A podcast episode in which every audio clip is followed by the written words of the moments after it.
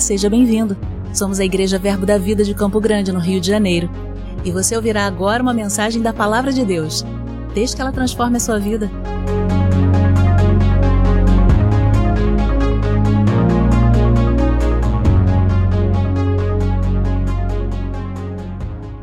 Bom dia, queridos. A graça e a paz do nosso Senhor Jesus.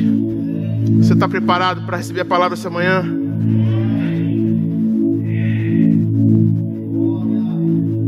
Tenha bom ânimo, queridos. Tenha bom ânimo, queridos.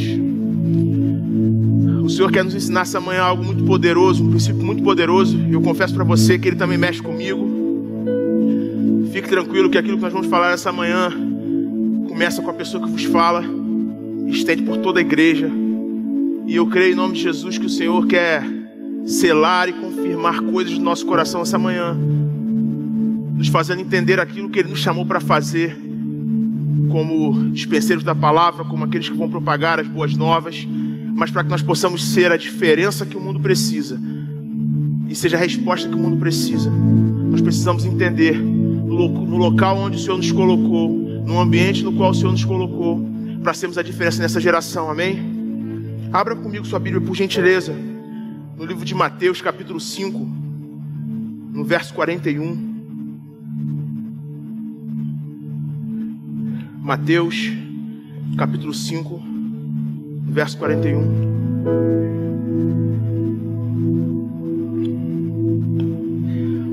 Quero contextualizar você aqui antes de mais nada. A Bíblia fala no livro de Esdras sobre um rei que foi muito querido, chamado Rei Ciro, rei da Pérsia. Você pode ler um pouco sobre a história dele naquele lugar, na Bíblia, na, no livro de Esdras. Mas lá também fala é, sobre algumas características do rei Ciro. Ele fala que ele foi um grande administrador, ele foi um grande estrategista e ele também foi um grande legislador.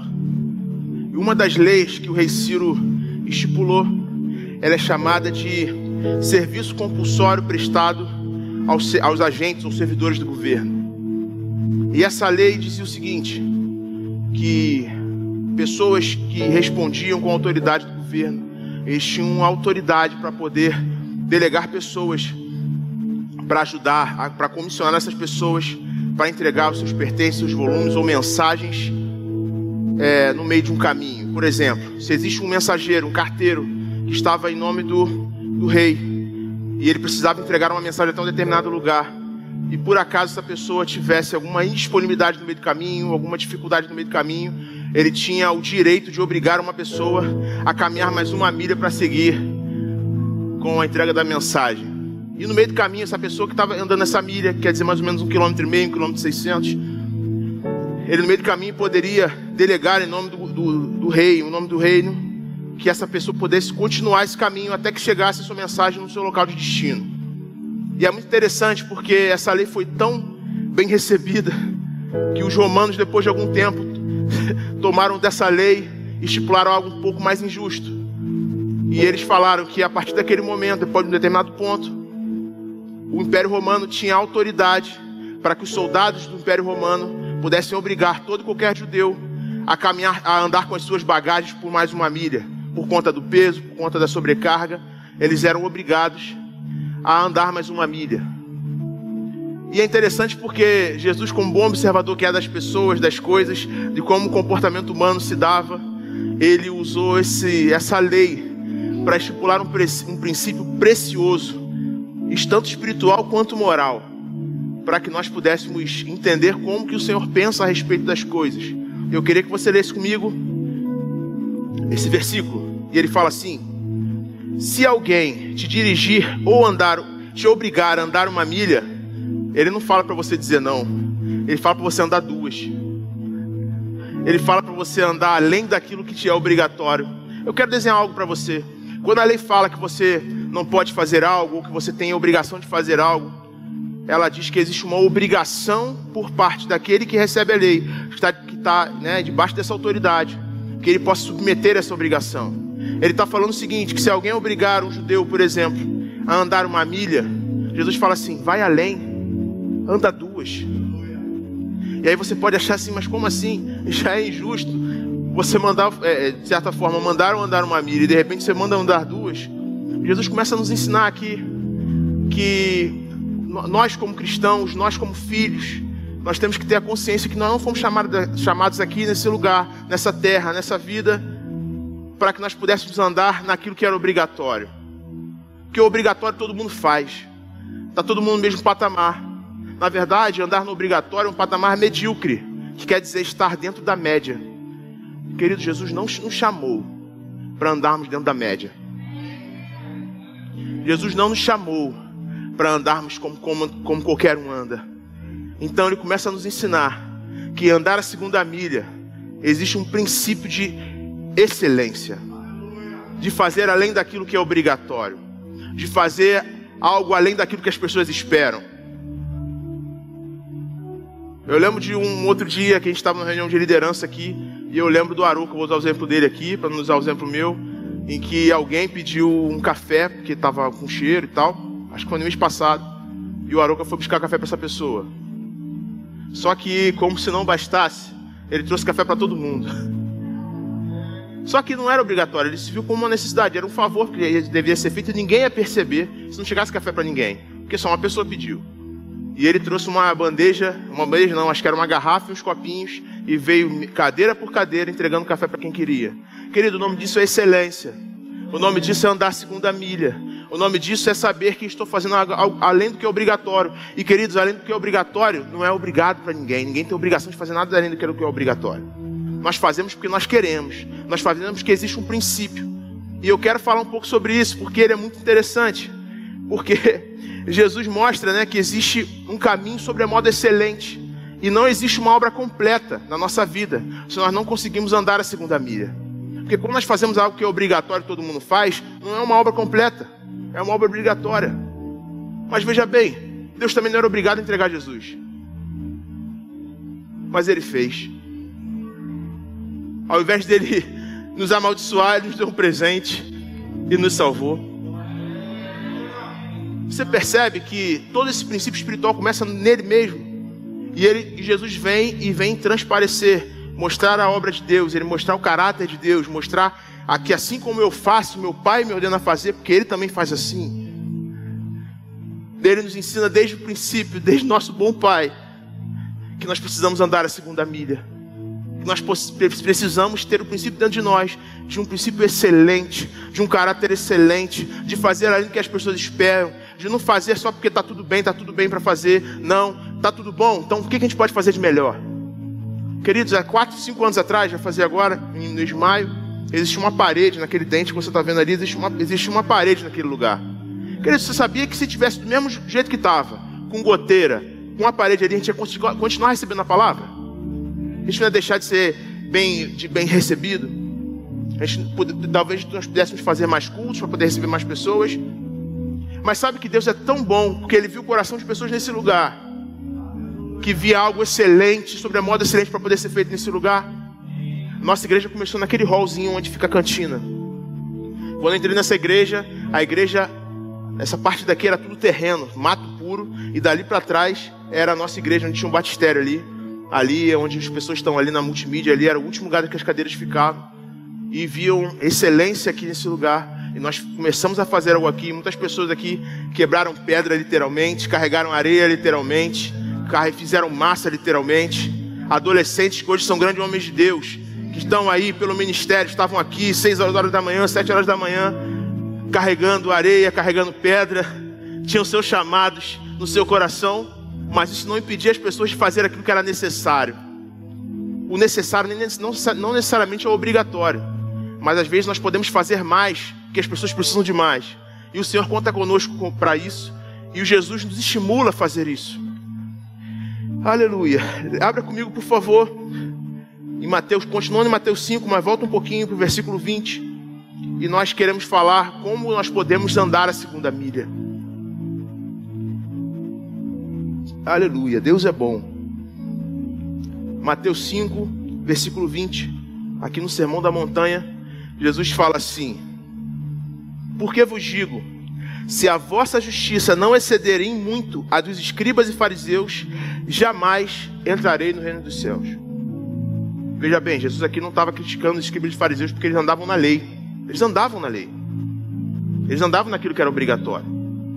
Então eles seguiam a lei e de acordo com a lei eles, muitas vezes desafiavam pessoas por causa da lei, acusavam pessoas por causa da lei. Mas Jesus fala aqui que se a nossa justiça não exceder em muito a, justi a justiça dos escribas e dos fariseus, jamais entraremos no reino dos céus. O que, que ele quer dizer com isso? Ele quer dizer o seguinte: que quando os escribas e fariseus eles estão andando aqui na lei, eles estão andando na cultura da primeira milha, daquilo que é obrigatório. E sabe, queridos, uma justiça baseada na lei, ela vai nos fazer andar numa vida de primeira milha, naquilo que é obrigatório. E é aqui que acontecia com ele aqui. E Jesus nos, estimula essa manhã e, e também dava instruções aqui às pessoas de que nós não nos motivássemos numa, justiça baseada na lei, mas baseada no amor. E uma justiça baseada no amor, queridos, não precisa ter nada escrito para você saber qual a necessidade de alguém. Uma justiça baseada no amor, você não precisa saber que uma pessoa está padecendo para você poder correr para fazer as coisas. Você pode ser preventivo e fazer as coisas para cuidar daquelas pessoas. Porque a partir do momento que a pessoa está gritando desesperada, precisando de comida, você sabe que você tem comida, você se sente obrigado a fazer. Mas se você ajudar aquela pessoa a crescer antes dessas coisas acontecerem, você está caminhando na segunda milha. E nós queremos estimular, Jesus quer nos estimular a ter uma cultura que caminhe a segunda milha. Que não precisa mais das pessoas ficarem falando, você precisa fazer isso, ou precisa fazer aquilo. Você vai saber suas atribuições, mas você vai saber o que, que eu posso fazer mais aqui para poder ser mais relevante. Uma igreja que cresce, queridos, uma igreja que caminha segunda milha. Mas deixa eu falar uma coisa para você: essa igreja aqui, ela é feita de pessoas. E para que uma igreja caminhe a segunda milha, é necessário que pessoas caminhem a segunda milha, que entendam o princípio da excelência para qual o Senhor nos chamou para poder viver. Para que nós não venhamos a fazer apenas o obrigatório. Fique tranquilo, queridos. Isso confronta a mim e eu sei que vai confrontar todos vocês em algum, em algum ponto, em algum lugar. Vai confrontar todos vocês. E é para isso mesmo. A palavra ela liberta, ela não confronta para acusar. Mas ela nos mostra que existe um caminho sobre a moda excelente para o qual nós devemos andar. E nós temos um Deus cheio de misericórdia que nos espera nesse caminho. Amém, queridos? Então vamos seguir. Jesus nos mostra que nós precisamos estar motivados pelo amor para poder caminhar a segunda milha. Sabe por quê, queridos? Porque a segunda milha é uma milha que exige sacrifício. Porque fazer o obrigatório já é algo, de certa forma, desafiador em muitos casos. Mas fazer aquilo que é sacrifício, você precisa ter uma motivação por dentro de você. E que motivação seria essa? A lei? Aquilo que eu tenho que fazer, porque senão vai acontecer isso ou aquilo? Não. É um amor que já foi derramado nos nossos corações. Um amor que é sobremodo excelente. Um amor que cobre uma multidão de pecados um amor que não olha a transgressão do outro, mas abraça e se move de íntima compaixão. Esse é o amor que foi derramado nos nossos corações. E esse amor é o amor que nos motiva a caminhar a segunda milha. Você está preparado, queridos, para caminhar a segunda milha? Você está preparado para ser um instrumento de crescimento na vida de pessoas? Você está, sendo, você está preparado para ser um instrumento de crescimento na sua igreja local? Você está, está preparado para ser um instrumento de crescimento na igreja de Cristo como um todo? É isso que Jesus nos estimula nessa manhã. Ele quer falar conosco.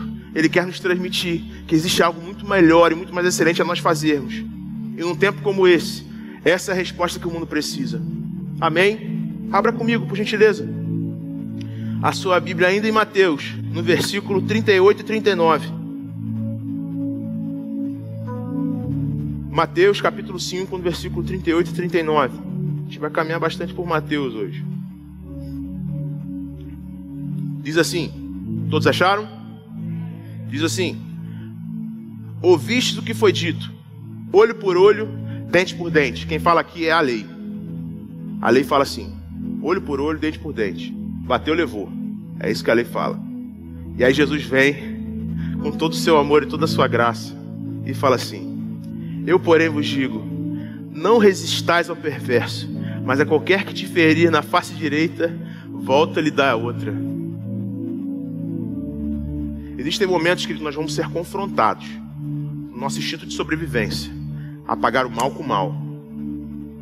É um instinto de sobrevivência. A legítima defesa é um instinto de sobrevivência. não estou falando que é errado ter legítima defesa, não, tá bom? Eu estou falando que em muitos casos você não precisa ter uma legítima defesa. Está falando para você que o olho por olho, dente por dente, a lei fazia isso. Mas andar a segunda milha é você dar a outra face. É você ser amoroso com quem não merece que seja amoroso aos seus próprios olhos. Porque humanamente falando, uma pessoa que te dá na cara, eu estou falando isso de uma maneira literal, mas isso aqui não é literal, tá?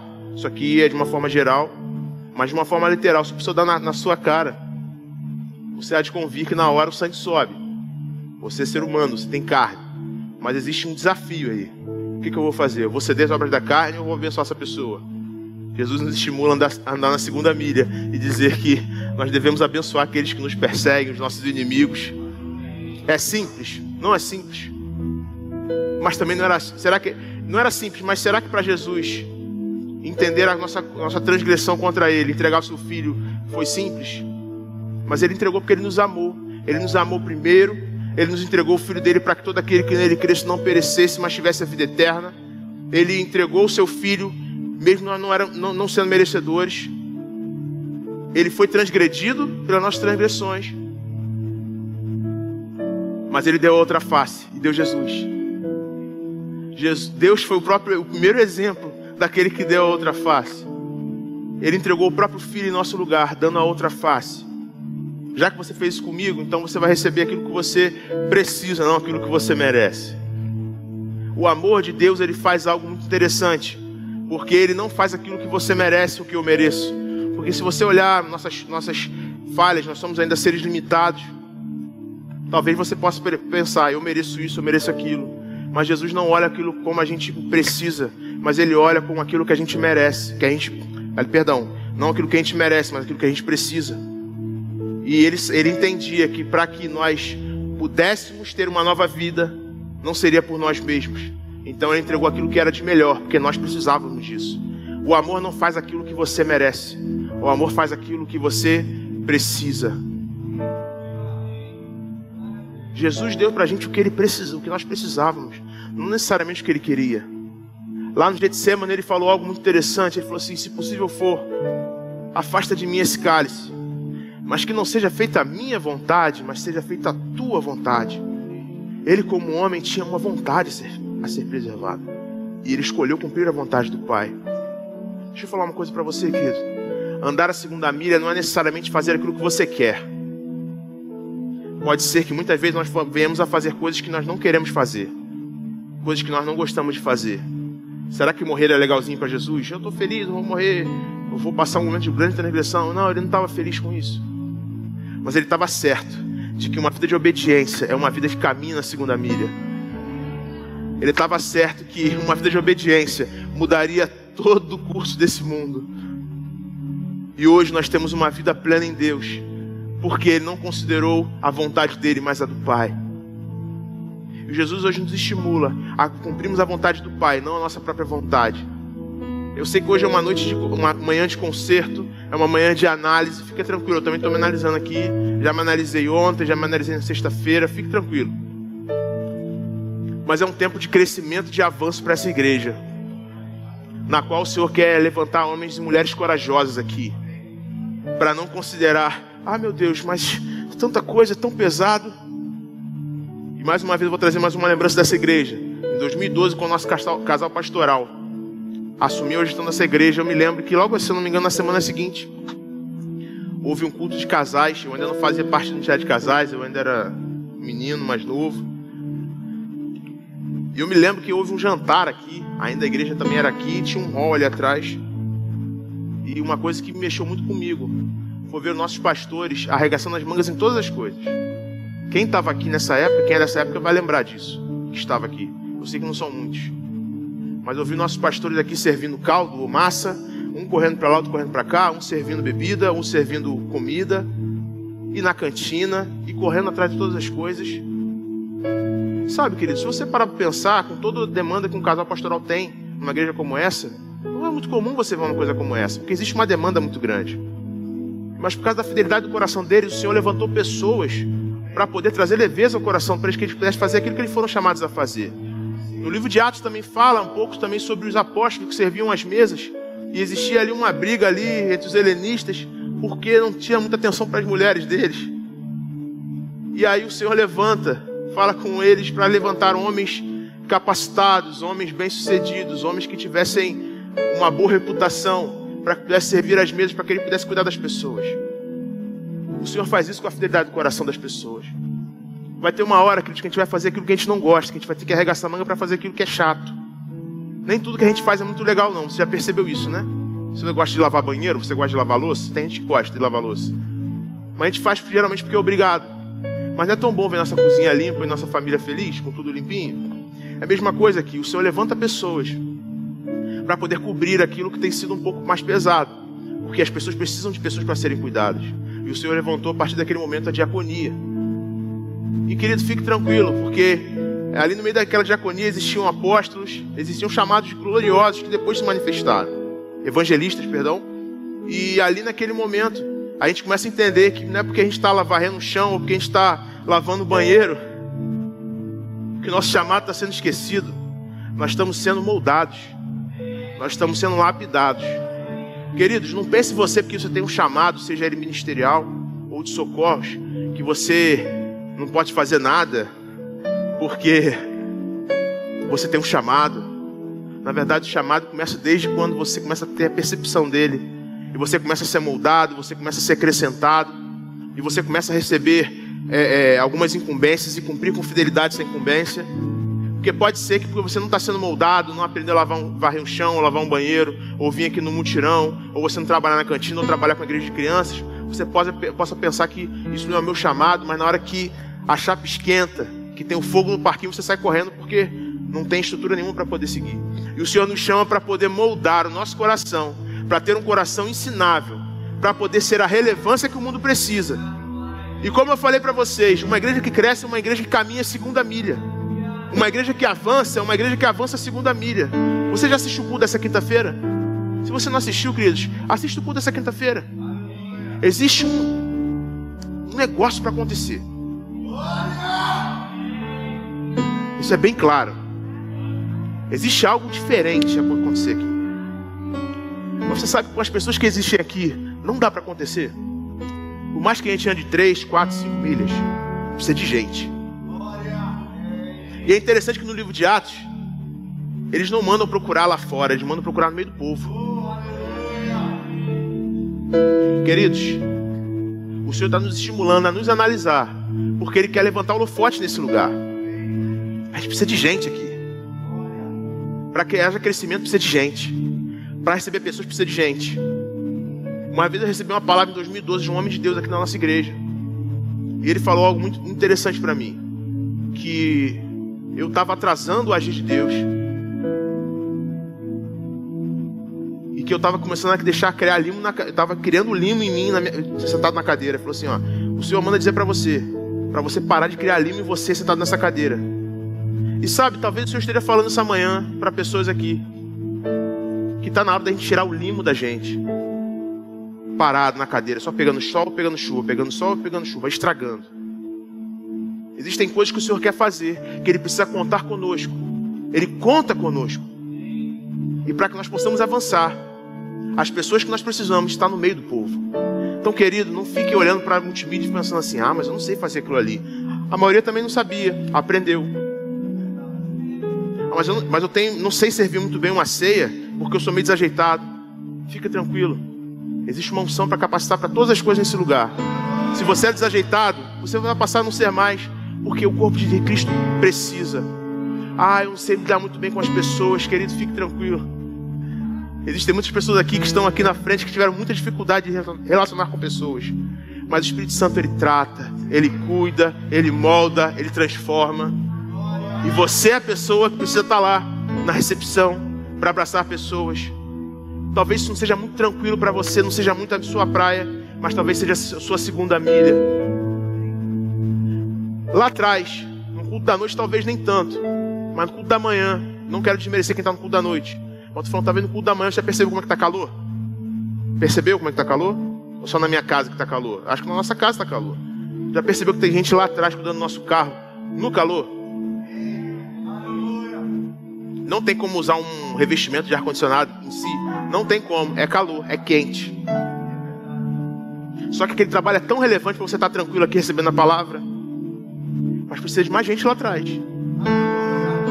Talvez seja aquilo que você não gosta, mas aquilo que você precisa fazer, porque o corpo de Deus precisa. E como nós somos movidos pelo amor, nós não fazemos aquilo que nós achamos que tem que fazer, mas nós, nós fazemos aquilo que nós sabemos que precisa ser feito. Então talvez você esteja aqui e possa ajudar lá atrás. Diaconato daqui a pouco vai ficar pequeno para eles. Vai precisar de gente.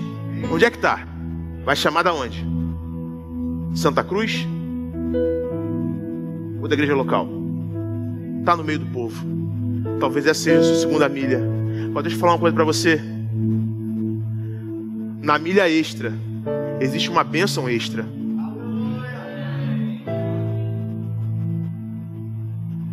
Naquilo que nós podemos fazer para poder agradar ao reino, além daquilo que realmente você é obrigado a fazer, existe algo extra para também poder se manifestar na sua vida. Agora deixa eu falar uma coisa para você. Se existe uma bênção na minha vida na milha extra, e se existe um crescimento da igreja local na milha extra, o que, que eu vou fazer para poder prosperar? Eu vou andar a milha extra. Quem prospera? Todo mundo. E as pessoas recebem a palavra. E as pessoas que estão lá fora vão receber. Sabe por quê, queridos? Porque o evangelismo vai bombar nesse lugar. Porque as pessoas lá de fora vão ouvir lá fora que Jesus é o Senhor. Tem pessoas que não têm força, não é coragem, não, é, não, não tem força para entrar nessas portas. Eu queria ler uma passagem com você, bem interessante. Abra comigo, por favor.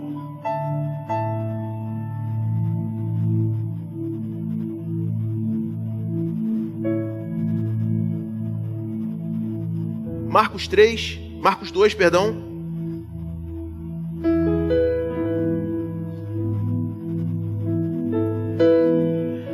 Versículo 3.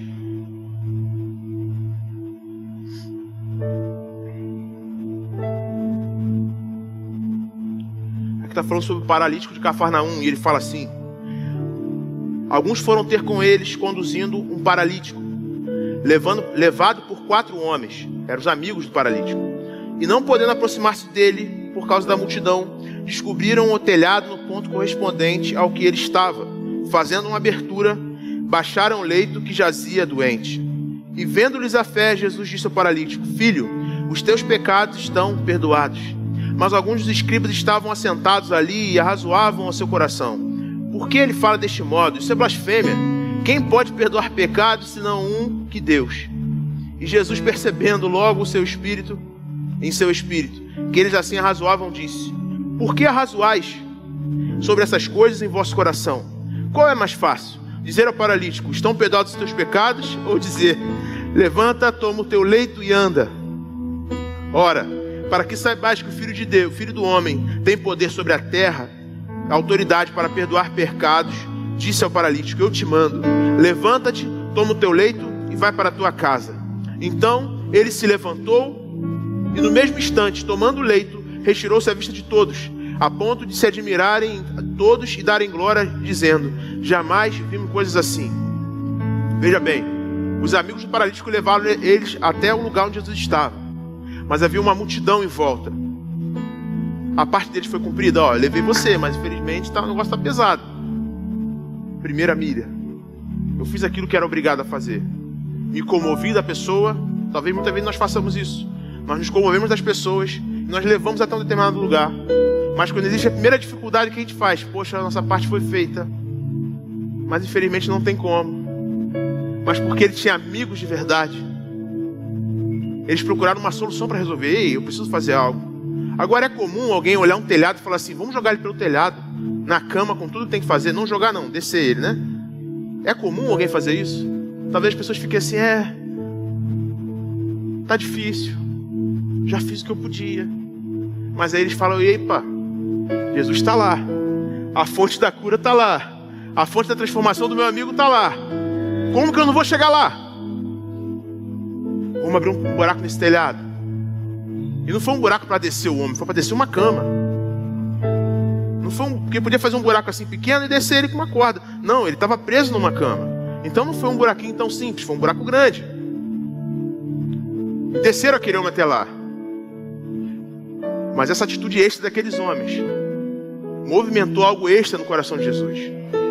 Alguma coisa mudou desse negócio. Tinha uma multidão para receber da, da palavra que Jesus tinha para compartilhar. E de repente parou tudo. Jesus parou tudo. E, e, recebeu, e aquele homem recebeu salvação. E as pessoas ficavam ali ainda falando. Quem é ele para falar isso? Quem é ele para falar aquilo? Só Deus pode perdoar. Então ele fala assim: já que vocês estão falando dessa forma, eu vou mostrar para aquilo que eu vi, para aquilo, aquilo que eu vim. Levanta e anda. E o extra de Jesus se manifestou. O poder de Deus se manifestou de uma maneira abundante, extravagante. E aquele homem levantou e levou a cama embora para poder lembrar sempre que eles precisavam andar a segunda milha.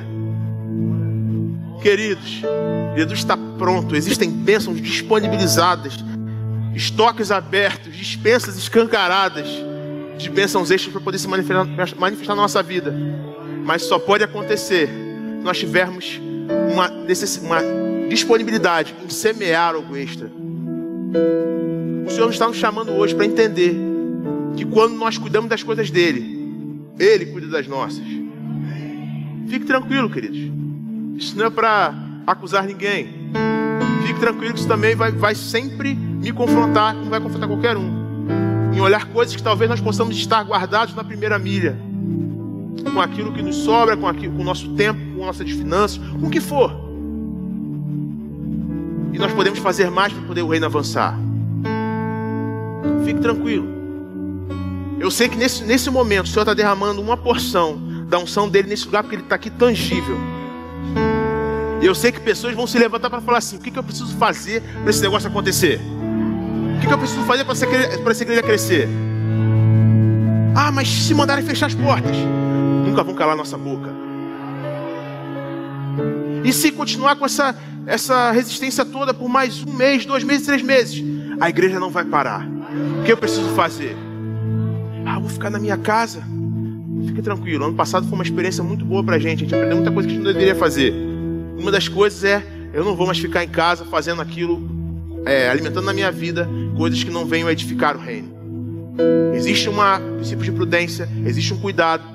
Mas, querido, o medo não vai mais nos parar dentro da nossa casa, não.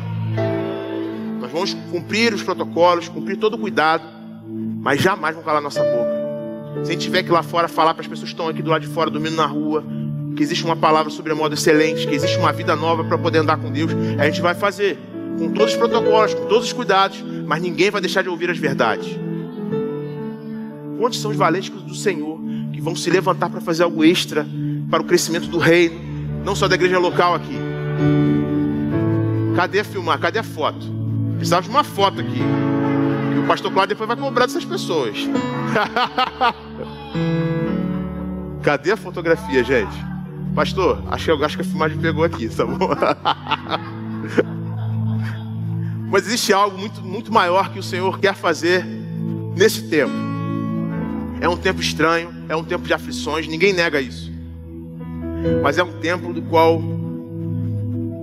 os sinais e prodígios do Senhor vão se manifestar através da igreja dele lá fora.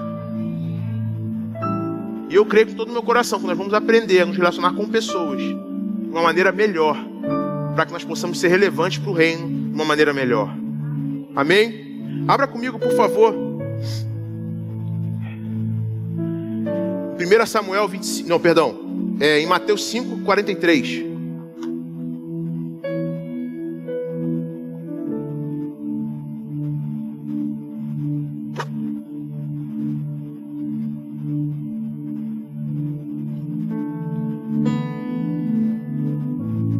diz assim: Ouvistes que foi dito: Amarás o teu próximo e odiarás o teu inimigo.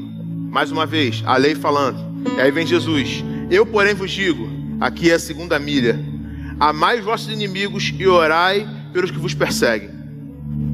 É fácil fazer isso? A Bíblia fala sobre um homem lá em 1 Samuel 25 chamado Nabal. E ele fala que era um homem duro, um homem mau, um homem intolerante um homem insuportável. Mas esse homem Nabal ele prospera na, na, na, nos seus negócios e o rei Davi vai e manda uma saudação através de seus servos, saudando Nabal. E Nabal, como resposta, desonra a figura de Davi. E Davi fica inconformado e levanta muitos homens para poder é, tirar suas espadas e se vingar disso. E aí ele levanta esses homens para poder extinguir todos os homens que haviam naquele, naquele povo junto ali, naquele ajuntamento. E o servo de Nabal sabe, ouve essa história e precisava avisar Nabal. Mas Nabal era um homem completamente intolerante. E o servo de Nabal tinha medo de falar com Nabal, algo que era para um caso de vida ou morte. Olha, se você não fizer isso, se você não se retratar, você vai morrer. Ele não podia falar, porque ele era um homem extremamente intolerante. As pessoas tinham medo. E o que, que o servo de Nabal fez? O servo de Nabal fez isso aqui, ó. Foi até Abigail, mulher dele, que era uma mulher tolerante, uma mulher mais amável, e falou com. E teve que falar com a mulher dele, porque não tinha, não tinha coragem de falar com o próprio, com o próprio Senhor. Queridos, você pode ler um pouco mais da história, você vai entender que Abigail intercedeu junto a Davi e ele recebeu perdão. Mas eu queria falar uma coisa para você sobre Nabal. Talvez nós, no meio das pressões que nós possamos viver num tempo como esse, podemos, talvez nós possamos estar como Nabal, pessoas que são intolerantes, pessoas que são é, intransigentes, pessoas que são donas de toda razão. Queridos, no reino de Deus não tem lugar mais para isso. No reino de Deus existe um lugar de paz no nosso coração. O amor de Deus está no nosso coração para fazer aquilo que muitas vezes a gente não quer fazer. Eu estou falando isso por quê? Porque pressões chegam em mim e chegam em você. E pode ser que no meio dessas pressões nós possamos estar agindo dessa forma. Mas graças a Deus pela boa palavra que lava todo, todo qualquer tipo de mentira. Queridos, andar a segunda milha é mesmo que você achando que está nessa pressão, é você manifestar o amor de Deus. E eu estou trazendo exemplos de Nabal para mostrar aquilo que você não deve ser, nem eu. Uma pessoa intolerante, uma pessoa que não, não pode ser acessível, uma pessoa inacessível. Não é assim que o reino de Deus é. Nós vemos aqui na nossa liderança pessoas que são completamente acessíveis. Pessoas que, se você chegar, elas vão te dar a atenção que precisa e que merece. E é isso que nós queremos mobilizar a igreja a ser um reflexo disso. Porque as pessoas vão procurar você para saber que igreja é essa, Verbo da Vida de Campo Grande. Aí você, não, minha igreja é muito boa, a igreja é muito legal. Não é isso que eu tenho que falar, não. É uma igreja que pega a palavra, é uma igreja que nos motiva a caminhar nas verdades, uma palavra que manifesta o amor de Deus. Mas como é que você vai fazer isso se você está sentado na cadeira e não está participando do dia a dia? Como é que você vai saber disso se você só entra reto e sai reto? A palavra de Deus foi, a palavra foi muito boa, mas não sabe o que acontece aqui? Aqui existem pessoas íntegras trabalhando nessa igreja. Íntegras do primeiro centavo até o último. Íntegras da, da pessoa mais desleixada que possa ver aqui até a pessoa mais correta. Pessoas íntegras que manifestam o amor de Deus da melhor maneira possível. Querido, isso não é uma coisa comum, não. Isso não é obrigatório, não. Porque tem hora que você fala, ó, oh, cara, não tá mais para você não, ó, arruma outro lugar. Não, queridos. Aqui existe uma igreja, uma liderança que caminha a segunda milha. Que anda mesmo quando a pessoa às vezes não merece. E eu creio em nome de Jesus que isso vai, essa unção que há sobre a liderança da nossa igreja, ela vai se manifestar sobre toda a, questão, toda a igreja, toda a membresia. Eles vão, eu, eu, creio que vai, vai haver um entendimento é, é, mútuo, completo, de que nós precisamos fazer algo maior, que não pode só ficar preso à liderança. Eu creio em mais e mais pessoas se manifestando para cumprir o ID de Jesus. Por quê? Porque eu sou um só. Porque o pastor Cláudio é um só, porque o Leandro Aguilar é um só. Mas vão ter pessoas que vão estar no teu dia a dia todo dia que eu nunca vou ver na vida. Mas você precisa ser resposta para ela. No seu trabalho. Deixa eu falar uma coisa para você. Muito amor e com muito cuidado. Promoção só vem com esforço e sacrifício. Por que, que eu estou falando isso? Porque muitas vezes a gente faz, sabe o quê? Aquilo que me pagam para fazer. E recebo isso com carinho. Não, não posso fazer isso porque não me pagaram para fazer isso. É desvio de função. Isso é um abuso, é um absurdo. Queridos, vou falar uma coisa para você. A sua nova função não começa com um botão apertado. Ó, oh, fui promovido hoje, amanhã eu virei aquilo. Não, queridos. A promoção ela só vem para confirmar aquilo que você já está sendo. Um pastor não começa pastor quando ele é nomeado como pastor. Existe um chamado, existe algo que precisa ser trabalhado nele para que ele só seja manifestado aquilo que ele já é. Um bom funcionário se manifesta antes de ser promovido.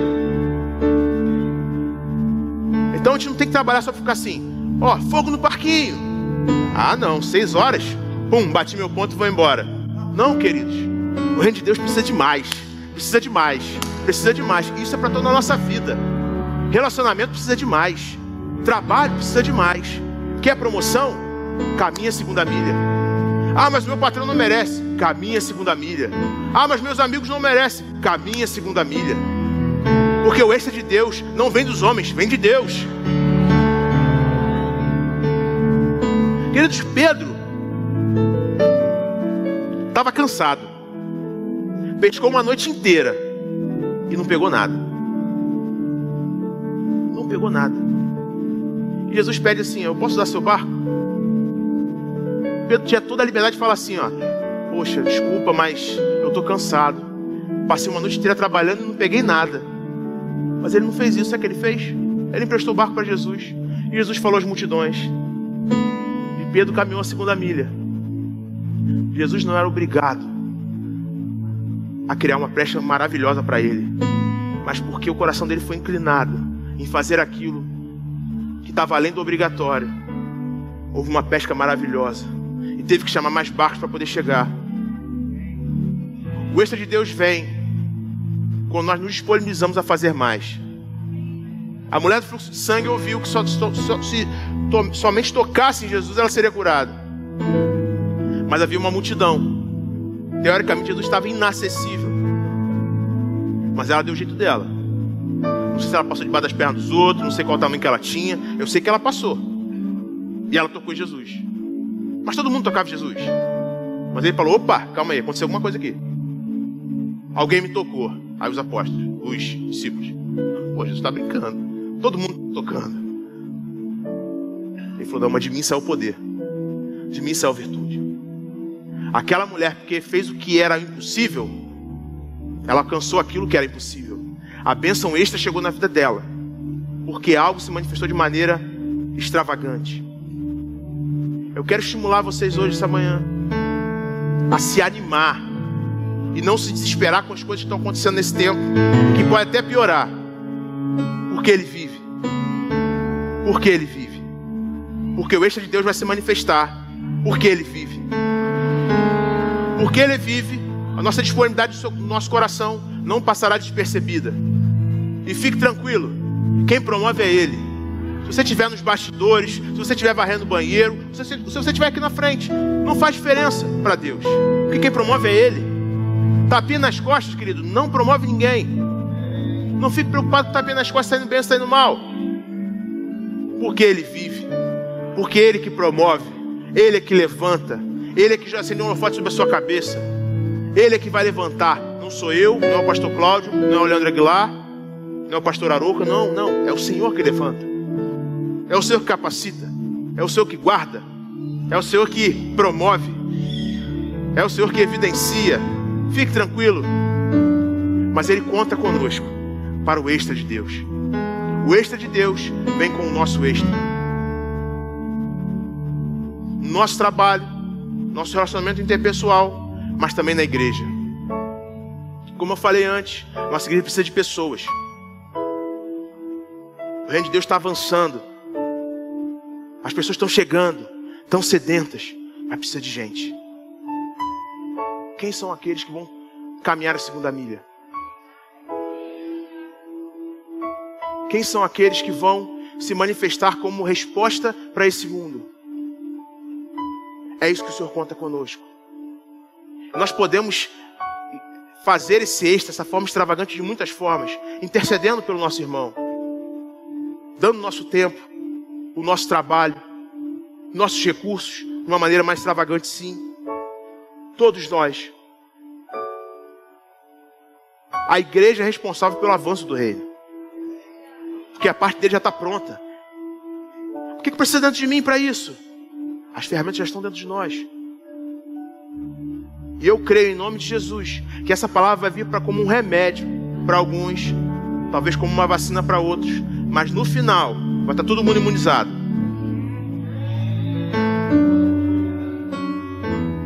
E o reino de Deus vai avançar com poder e glória. E a honra não vai ser minha, não vai ser sua, vai ser sempre dele. O Ministério de Música pode nos ajudar?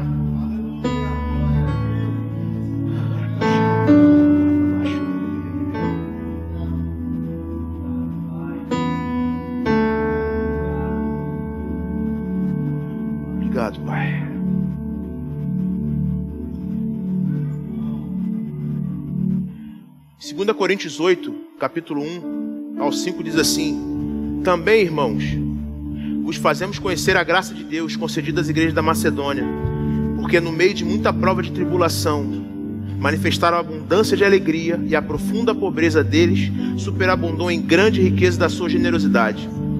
Porque eles, testemunho eu, na medida de suas posses e mesmo acima delas, se mostraram voluntários, pedindo-nos com muitos rogos a alegria de participar da assistência aos santos.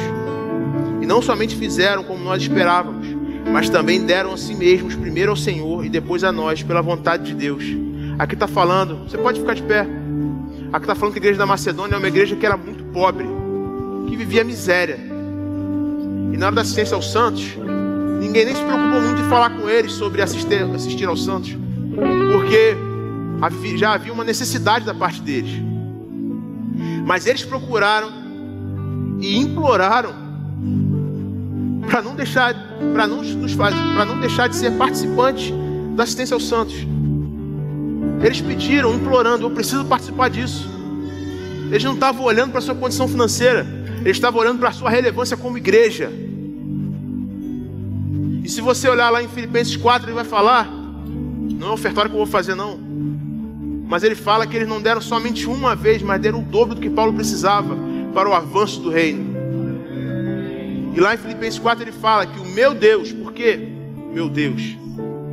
Porque se dependesse de mim, eu não teria condições de fazer algo para poder retribuir. E ele fala, segundo as suas riquezas em glória, haverei de suprir cada uma das necessidades deles. E querido, eu não estou falando só de dinheiro, não, eu estou falando de tudo. Eu estou falando que a gente precisa, precisa rogar. O que, que eu preciso fazer? Não, eu preciso fazer alguma coisa. Mas já tem que espaço. Não, não, não. Se esse pedaço aqui é para varrer, então eu vou varrer metade, você varrer outra. Não importa o que vai acontecer. Mas a gente precisa ser relevante. O reino precisa avançar, queridos. O reino precisa avançar. E querido, nós aprendemos com as coisas menores. Para nós podermos ser fiéis, fiéis no mundo, nós precisamos ser fiéis no pouco. Então, se a gente tiver que começar nesse quadradinho para começar a varrer, a gente vai começar. Para poder desenvolver o nosso chamado. E se você é pastor, você com certeza vai chegar no, no tempo. Se você é profeta, você vai chegar no tempo. Se você é ministro de socorro, vai chegar no seu tempo. Mas, queridos, não importa o que aconteça, eu estou aqui. Não estou aqui só para fazer aquilo que eu quero, mas aquilo que a igreja precisa. É um tempo, queridos, nós manifestarmos. Eu creio em nome de Jesus. Que vai chegar um tempo que vai, nunca teve tantos obreiros nessa igreja. Eu creio que vai ter um tempo que a gente vai ter que ficar fazendo escala aqui, porque não vai estar mais tão cheio. Pode ser que não esteja tão cheio assim, porque vai ter gente mais trabalhando, vai ter menos, vai ter menos pessoas sobrecarregadas e mais gente trabalhando. E está tudo bem, porque precisa de espaço para chegar gente nova aqui. Uma igreja que entende que foi chamada para uma grande obra. E pode ser que eu não esteja fazendo aquilo que eu queria fazer. Talvez eu seja um músico e não estou mais sendo músico. Talvez eu seja diácono e não estou mais sendo diácono. Queridos, existe um espaço disponível e relevante para você trabalhar no reino. Não abra mão de fazer aquilo que Deus chamou para fazer. Não abra mão. Porque se tiver que fechar isso aqui tudo, começar a varrer, lavar isso aqui, a gente vai lavar. Eu vou tirar meu tênis e vou começar a. Tá, tá tudo bem com isso. Aqui não existe desmerecimento, não. Isso aqui é a honra a glória, a, a honra e a glória para o Senhor. Saber que tudo é relevante, não tem escala de hierarquia para fazer as coisas. Se tiver que fazer, eu vou fazer. Se tiver que fazer, você vai fazer. É isso aí. A gente está junto, queridos. Nós somos uma equipe, nós somos um time.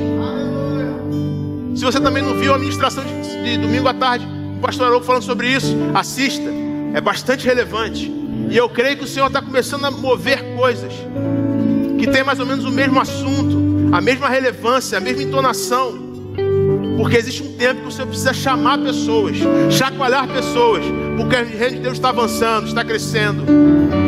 E nós fazemos parte disso, amém, queridos? Feche seus olhos, vamos louvar o Senhor.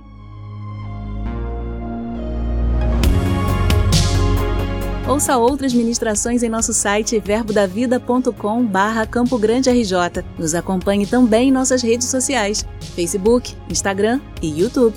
Seja abençoado na prática dessa palavra.